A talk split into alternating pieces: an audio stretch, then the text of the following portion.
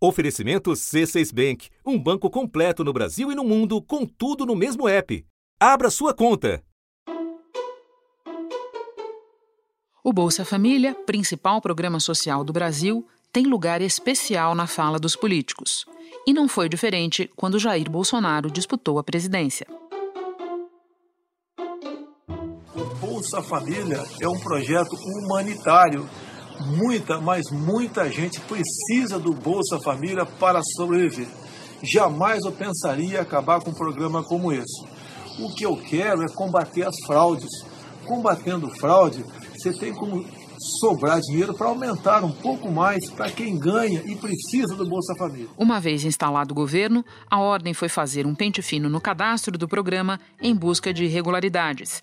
E em meados do ano, uma boa notícia para os beneficiários o presidente Bolsonaro assinou uma medida provisória que permite o pagamento da 13ª parcela do Bolsa Família. O benefício extra será pago em dezembro, mais de 13 milhões de famílias. O pagamento dessa parcela extra vai custar 2 bilhões e meio de reais aos cofres públicos. O 13º do Bolsa Família ainda não está garantido para os próximos anos.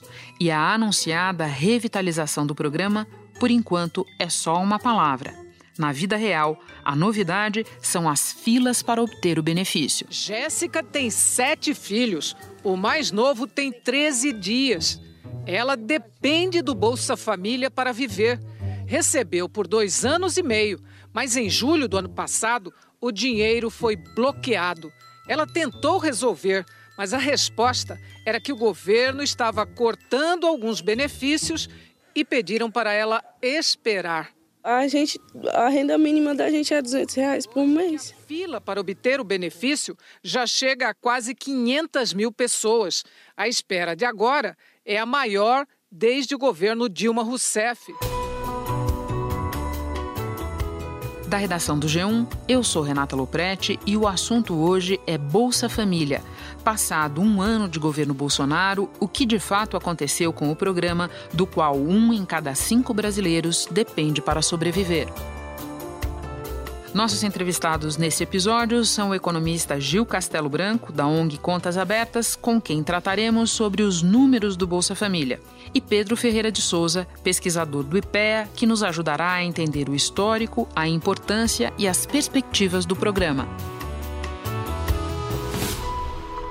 Quarta-feira, 5 de fevereiro. Gil, o que aconteceu com o número de atendidos pelo Bolsa Família ao longo de 2019? Olha, esses dados são até surpreendentes, né? porque todos nós sabemos, e o governo também, a importância desse programa socialmente. Né? Eu acho que a, a fila que está se desenhando é, do Bolsa Família é tão grave quanto a fila do INSS. É, então, eu acho que esses números e todos os parâmetros nos mostram que o programa tem sofrido é, uma redução. Isso tanto no número de famílias beneficiadas, como nos valores mensais repassados e até mesmo na quantidade de benefícios. Então, eu acho que é, o governo tem dado justificativas, mas, a meu ver, nenhuma das justificativas ela é razoável. Em 2018, o governo Michel Temer conseguiu zerar a fila de espera. Naquele ano, o ministro responsável pelo Bolsa Família já era Osmar Terra, que continua no cargo. Bom, quando a gente compara os números do Bolsa Família de 2018 com os números do ano passado, o que, que a gente observa? Se nós considerarmos todo o ano de 2018 e 2019, nós vamos observar que em dezembro de 2018 nós tínhamos 14,1 milhões de famílias beneficiadas. Em novembro de 2019, tivemos só 13,2 milhões de famílias, ou seja, uma diferença para menos de 953.197 famílias, quase um milhão de famílias a menos beneficiadas no programa. A resposta do Ministério da Cidadania veio por meio de nota, em que admite, nos últimos meses, houve redução no número de inclusões de famílias. Isso é um dos dados. O outro dado, por exemplo, interessante, é de que, se nós considerarmos o valor mensal repassado naquele mês de dezembro de 2018 com o valor repassado em novembro de 2019, nós veremos que esse valor também foi reduzido de 2,6 bilhões para 2,5 bilhões. Então são informações que nos mostram, todas elas no mesmo sentido, de que o programa, nesse ano de 2019, ele despencou em todos esses parâmetros que nós costumamos analisar. Famílias, os cancelamentos, de acordo com o Ministério, estão relacionados aos procedimentos de averiguação e revisão cadastrais, fiscalização, desligamentos voluntários, descumprimento de condicionalidades e superação das condições necessárias para a manutenção dos benefícios. Em 2019, muito bem, e com o valor do benefício, o que aconteceu? O valor né, médio do benefício até não sofreu grande variação, quer dizer, o problema mesmo foi na redução dessa quantidade de famílias beneficiadas, gerando esse valor mensal menor. Inclusive, quando nós também analisamos a quantidade total dos benefícios, porque o Bolsa Família já tem diversos tipos de, de benefícios, né? benefício básico, benefício variável para gestante, para o jovem. Houve também uma queda de dezembro de 2018, nesse caso já temos dado até dezembro de 2019, é, significativa, de 41,1 milhões de benefícios para 38,9 milhões. Então, eu acho que, de fato, o que eu acredito é que o governo, pelo menos são essas justificativas, né, é, teve problemas é, orçamentários, segundo ele próprio disse, passou um pente fino para o combate às fraudes, e isso reduziu a quantidade de pessoas, e também está reformulando é, o programa. Agora, eu, eu, acho que nenhuma dessas justificativas, muito menos até orçamentária, eu acho que o, o, país passa por uma grave crise fiscal, mas evidentemente que não se pode é, minorar essa crise fiscal às custas do Bolsa Família.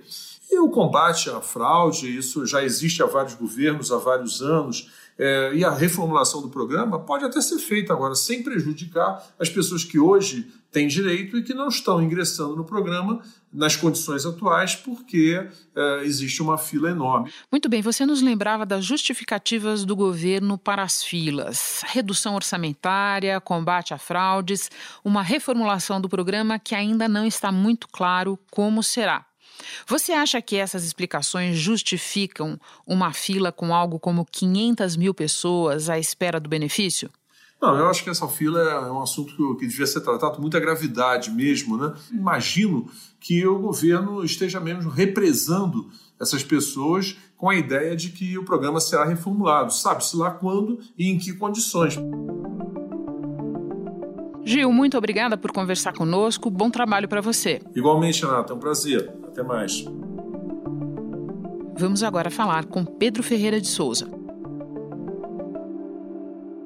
Pedro, vamos começar falando do funcionamento do Bolsa Família. Por que o número de beneficiários é, por definição, flutuante? Bom, o Bolsa Família é um, um programa de transferência de renda que é focalizado e condicional. A parte focalizada é fácil de entender, significa que ele é um, um programa de transferência de renda para os mais pobres, né? Assim, os moldes que existem é, existem, que são muito populares no mundo, mundo afora. E condicional significa que tem umas condicionalidades. As famílias têm as contrapartidas de educação, saúde, algumas outras coisas. O número de famílias ele flutua normalmente de um mês para o outro por, por muitos motivos. É, para começar, a renda das famílias pobres ela tende a ser muito volátil, como a gente chama, né? Quer dizer, a pessoa tem, às vezes, tem até um emprego informal, mas às vezes tem um mês que a renda é um pouco mais alta e outros que a renda é um pouco mais baixa. Quer dizer, você tem de um mês para o outro muita gente que acaba caindo na pobreza. E aí acaba necessitando do programa. Assim como você tem um movimento inverso, né? famílias que vão melhorando de vida ao longo do tempo. Acho que é importante a gente perder um pouco essa. É, deixar de lado um pouco essa visão de que as famílias pobres são sempre as mesmas e são sempre pobres. Né? Na verdade, a gente sabe que a, família, a renda delas flutua muito. Então tem famílias saindo todos os meses e tem famílias entrando todos os meses também alguma coisa em torno de, pelo menos até um passado recente, alguma coisa em torno de 200 mil famílias entrando todos os meses para manter aquele nível é, do programa ao longo do tempo.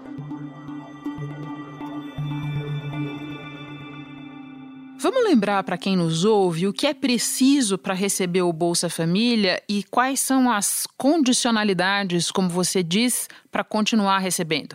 Tá ótimo. O Bolsa Família ele é focado para famílias que estão em extrema pobreza ou para que eles chamam de famílias pobres, mas que têm crianças ou jovens. Né? Distrito de Sobral, no interior do Ceará.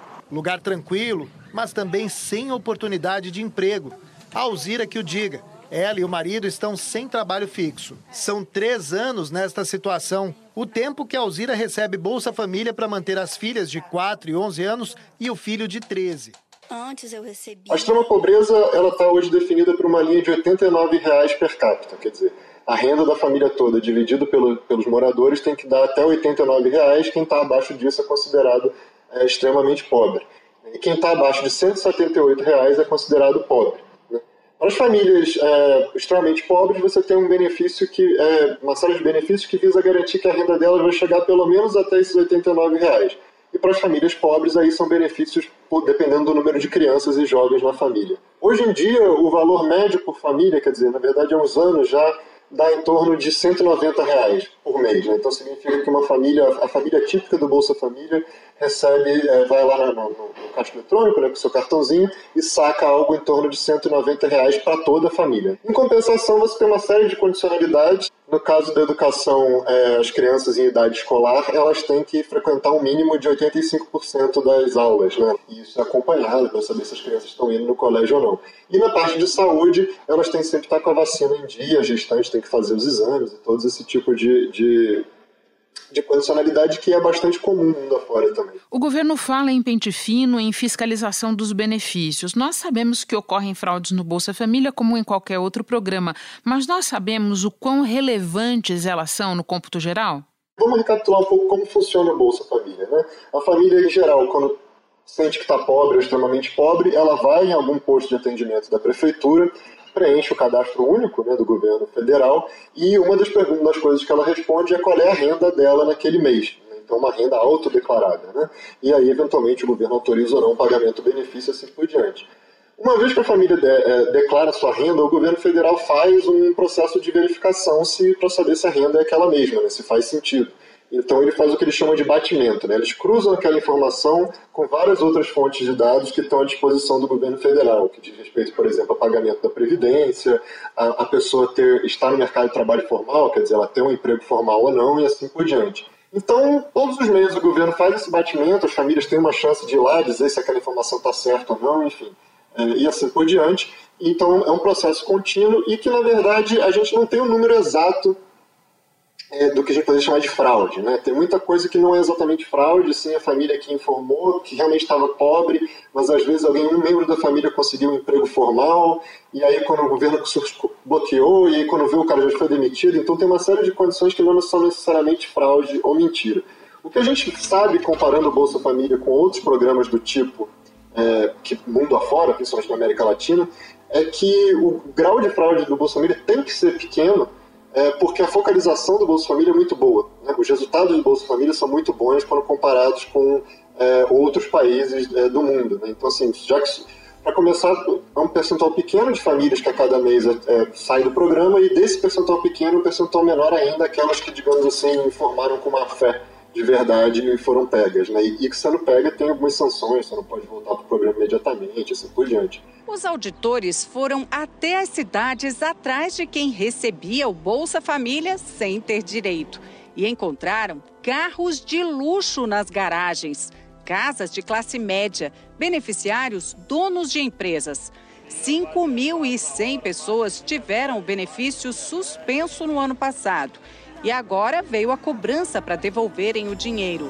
Todos esses têm renda familiar. Mas aí quando a gente compara a focalização do Bolsa, né, como ele realmente chega nos mais pobres, a gente vê que o Brasil se sai muito bem. Né? Tanto é que o, o Bolsa Família é um programa internacionalmente muito elogiado e muito premiado, inclusive. Então o Bolsa Família acaba tendo essa qualidade de ser um programa muito grande é, e com grau de focalização muito bom e com custo administrativo muito baixo. Então, assim, é, é claro que um pente fino é sempre necessário, faz parte do funcionamento normal do programa, mas ele já está incorporado à rotina. Né? E assim, o saldo líquido acaba sendo muito bom e até vem melhorando um pouquinho com o tempo.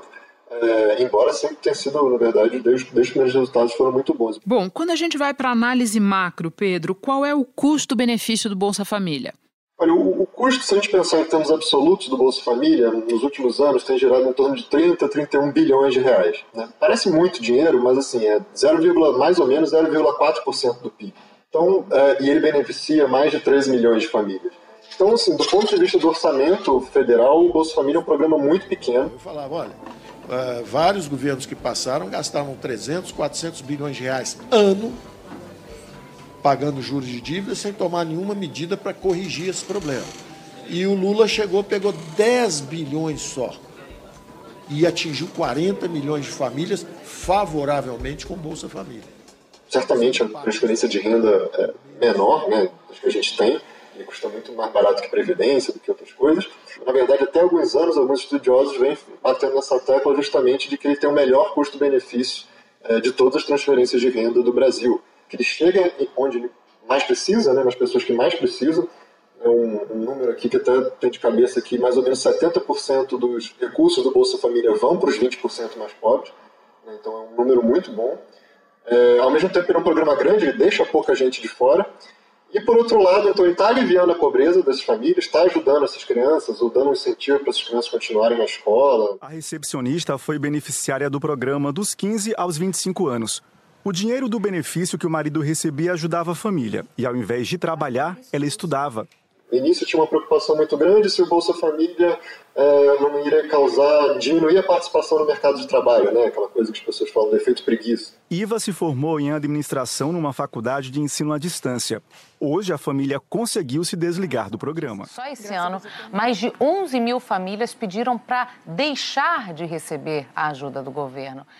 Muita gente se preocupou com isso e, na verdade, a gente viu que isso é um fenômeno irrelevante. Quer dizer, o Família não causa isso, não tem nenhuma consequência negativa sobre o mercado de trabalho.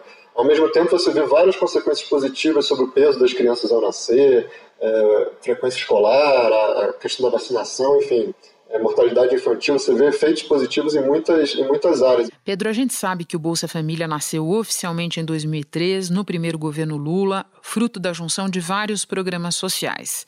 E você é autor de um estudo que analisou o impacto do Bolsa Família por 15 anos. Qual foi a principal conclusão a que você chegou?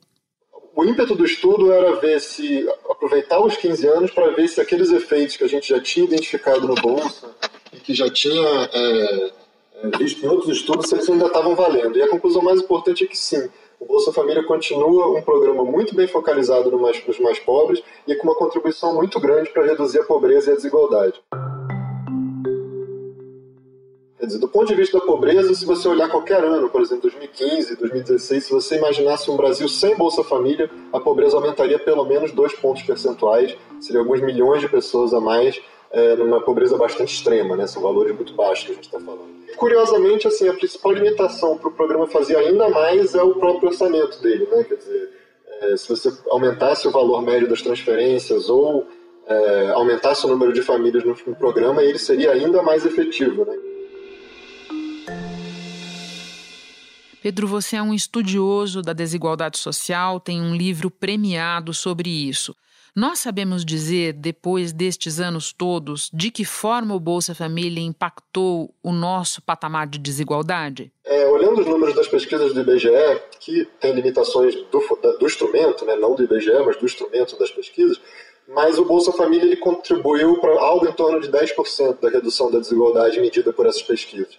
E certamente, quando você olha em termos de desigualdade, como o Família está muito concentrado nos mais pobres, né, é, ele é talvez a principal inovação, uma das principais inovações ou das inovações mais eficientes que a gente teve nesses últimos 20 anos para reduzir a desigualdade e garantir um nível de renda mínima mínimo para os mais pobres. Tem um papel muito importante. Se olhar principalmente aquela fase de, entre 2001 e 2006, a fase inicial de criação e expansão do programa, a contribuição dele ali para a redução da desigualdade então foi maior ainda porque ele estava crescendo muito. Né? Então, assim, é, uma, é certamente uma ferramenta para o futuro que a gente tem muito é, boa e muito eficiente de saber que a gente tem essa política aqui que basta jogar mais dinheiro nela que ela vai reduzir a desigualdade mais ainda. E por fim, por falar em futuro, Pedro, existe algum indício de que o Brasil precise menos do Bolsa Família do que precisava duas décadas atrás, quando o programa começou a ganhar escala? Olha, o Brasil mudou, evidentemente. O Brasil é mais rico e menos pobre do que era duas décadas atrás. Mas o interessante é que o Bolsa Família mudou junto. E a primeira resposta direta para a sua pergunta é: o Brasil continua precisando do Bolsa Família mais do que nunca e vai precisar por muito tempo. Na verdade, membros, membros dos países desenvolvidos hoje, eles, todos eles têm algum tipo de programa de assistência social para garantir uma renda mínima para quem é pobre é, e fazer transferência para os muito pobres. Isso aí, né, os países mais desenvolvidos têm, então não adianta a gente achar que o Brasil um dia vai ser rico o suficiente que não vai precisar mais. E a questão é que hoje em dia a gente tem uma, uma, uma sensibilidade muito maior a uma característica da pobreza que é justamente essa insegurança e a volatilidade da renda. Pessoas que estão no mercado informal, dependendo de questões de saúde, dependendo às vezes até do clima, se for, por exemplo, um lavador de carro, estiver chovendo, a renda do cara vai baixar, em outros momentos a renda dele vai aumentar. Então, hoje em dia, a gente tem, conhece um pouco mais e tem muito mais sensibilidade sobre essa questão. Né? Assim, quando você olha no momento do tempo, é, a pessoa pode até hoje não ser pobre, mas nada garante que daqui a dois, duas, três semanas ela não vai ser pobre. A gente está muito longe de ter um Brasil em que todo mundo tem uma renda é, segura e confiável todo mês. Né? Mas eu não consigo ver um, um mundo em que a gente possa abrir mão de um programa como o Bolsa Família nas próximas décadas. Pedro, muito obrigada por compartilhar os seus conhecimentos conosco. Bom trabalho para você. Obrigado, Renato. Eu fico por aqui. Até o próximo assunto.